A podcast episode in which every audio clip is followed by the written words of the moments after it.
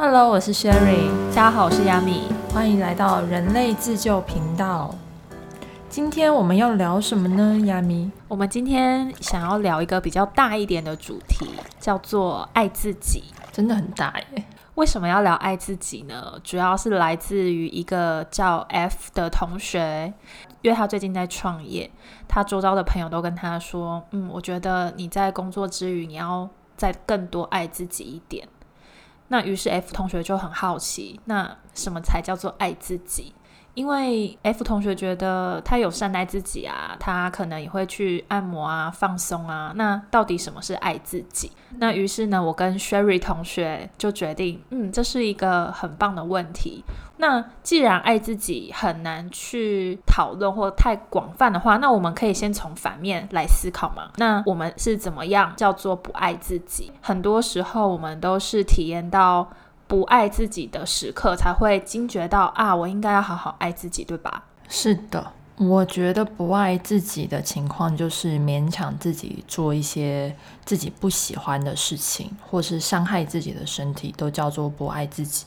因为自己是一个，诶，我这么一讲，你你会怎么想？自己是一个什么概念？我觉得自己以我为例的话，因为我最近就是虽然我是一个工作狂，但是当我的生活当中如果一直一直被工作填满，到有一天，比方说两周的最后第十四天的时候，我突然觉得我的生活除了工作没有其他的时候，我会觉得那是我没有在爱自己，因为我的生活。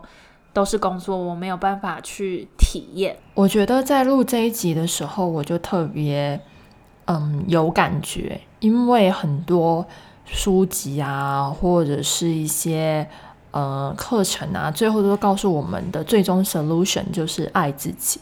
到底什么是爱？什么是自己？那什么又是爱自己？那什么又是不爱自己？所以，就是当时我们决定要做这个东西的时候，我们想了很多。那对我来说，不爱自己的。嗯，部分就包含两个，一个是不爱自己的身体，或是不爱自己的心灵。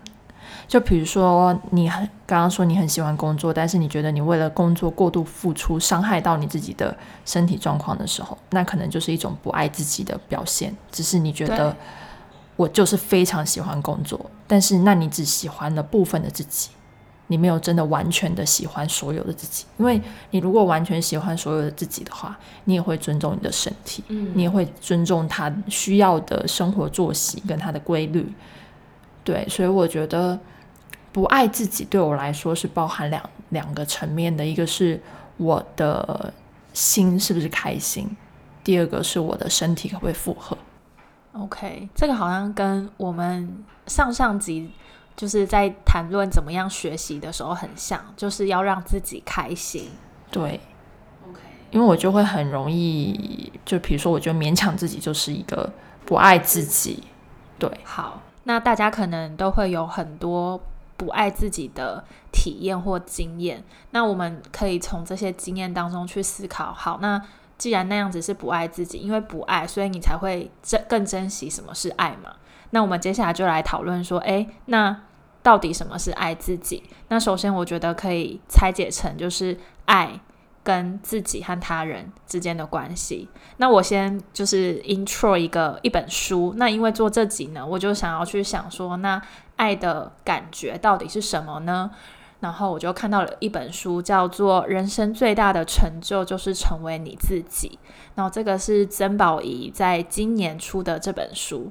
然后我觉得里面看完，我其实花了三到四天就把这本书看完。那时候我看书的时候，我觉得很开心的是。嗯，它里面会分享很多曾宝仪自己的故事，然后他会写下他的体悟，然后它里面讲到一段他在爬山的经历，我觉得印象很深刻。他是主持人嘛，所以他可能会有一些外景主持啊，然后或是一些节目的主持，或是三金的主持嘛。然后他说那一次爬山是跟外景节目有关，但是他知道说自己可能。不是那么擅长户外徒步这一种，但是他还是想要挑战自己，于是他就先答应，因为那个团队是跟他很密切合作的。可是呢，因为他一个普通人要去爬那么大的山或是很高的山，就是导演组就跟他说：“好，那你先来个两天一夜的，就是你先试试看这个强度你 O 不 OK？如果 OK 的话，我们再去拍那个，就是比方说一周两周比较长的那个外景节目。”但是他爬完那个两天一夜之后，他就觉得他好累，然后他就说。说他仿佛听到了山在跟他说：“来体验我跟征服我，你不用那么用力，你就算在山脚下，你也可以感受到就是我的存在。”然后我就觉得哇，就是他会慢慢的让我们知道说：“哦，我自己到底感觉是什么，然后想要的是什么。”所以这本书人生最大的成就就是成为你自己。它里面。后面他就有说，他也是大家的同学，然后他也还在好好成为自己的路上。我们都在路上，生命都是礼物，这样子，对啊，我就觉得还蛮有启发的。嗯，然后我还可以再分享一个点，就是除了那个山的故事以外，会去思考，就是他说你有没有放过自己？我最近会看到很多就是执着或是纠结于某件事情的结果。嗯，对。然后它里面就有讲到说，嗯，前提是如果你已经努力过了，或是你已经尽力了，或是你已经为之所事了，嗯，然后你就可以放过你自己。他说，你可以做任何你想做的事情，你跟奇迹的距离只差了相信。他这本书的经典中的经典，我当时看到，我真的真的觉得就是呀，未来会发生什么事情，就是它就是一个体验。然后我就觉得，在我工作很累很累的时候，我就开始去体验我家的社区。然后我去报了，就是一日爬山，就爬了五个多小时，走了十几公里这样子。然后我就觉得很开心，因为那是我觉得跟大自然的对话吧。因为下山比较困难，然后我下山的时候几乎就是会扶一下树，然后我都在心里跟他们说谢谢。可以让我下山。那第二个 part 呢，就是想要去讨论说，诶，那呃有没有就是周遭的朋友啊，或是近期的体悟，就是怎么样让自己开心，或是哪些算是爱自己的方式啊之类的。我觉得我想先回扣一下你刚刚说的，就是爱与奇迹的之间只差相信，因为其实我觉得爱是一个需要信仰的，就是你是不是是能够有这个信念，觉得自己值得被爱。自己是爱的本身，因为很多人会想要从别人身上拿到爱，或者是也没有想过什么是爱，那个可能都不是一个最理想状态的爱自己。可能会有些人觉得，爱爱自己就是一个特别自私的人，或者他只顾自己，代表他爱自己。其实不是，就真正的爱自己是你可以爱自己的同时，你也可以爱别人。因为爱是没有分别心的。然后我从另外一本书里面感受到，就是不管什么形式爱，包含爱自己、爱他人、爱众生，都是有一些共同的基本要素，包含了关心，包含了责任，包含了尊重和了解。你自己是不是有关心你自己？关心你自己的身体？关心你自己的情绪，然后你是不是有负起照顾自己的责任？然后你是不是有尊重跟了解你自己需要的是什么？我觉得这个是还蛮值得我们去思考的，因为爱自己猜很细。有各种不同的解释方式，像是我觉得善待自己身体这件事情，也是一种我有好好在爱自己的方式。因为比方说，像我生活上面不顺遂的事情，或是超乎我预期的事情，我隔天早上都会去健身。就你找到你一种就是爱自己的方式，对我就觉得。健身可以让我练习，只要专注在某个肌群上面，我可以暂时不用去管其他的事情。对，然后还有一点，我觉得还女生不是都会有生理期吗？然后有时候其实我们不觉得我们累，但是身体真的会反映我们的累。比方说，我之前生理期大概延迟了快半个月，我都没有发现，我是就一忙就忘记了嘛。然后我发现的时候。我才惊觉到，哇，已经快要半个月，然后我开始有 aware 到这件事，同时伴随而来可能还有胃痛啊，各种身体的状况，就是我不觉得我累，可是我的身体已经在跟我发出讯号，然后我才去注意到，对啊，我觉得这个还蛮重要，因为可能很多人就会忽略。嗯，之前有有一个就是 I G 的作家，他就是写一封信，就是以我这个人，然后写一封信给我的身体，跟他说，哦，可能我最近没有善待你，然后因为工作怎么样怎么样怎么样，然后就是写一封信跟他身体对话，然后接下来呢，他又以他身体这个角色，然后回信给他这个人。我觉得这个方式还蛮特别的，因为他以他身体回信给他这个人的时候，他就以他身体的口吻，他就说：“你真的想太多，我会以各种方式去尽量的去 support 你。你真的没有生什么病，你很健康，你放心，你可以做你任何你想要做的事情。你只要知道我是支持着你的。”然后我就觉得哇，好酷哦，原来可以这样做。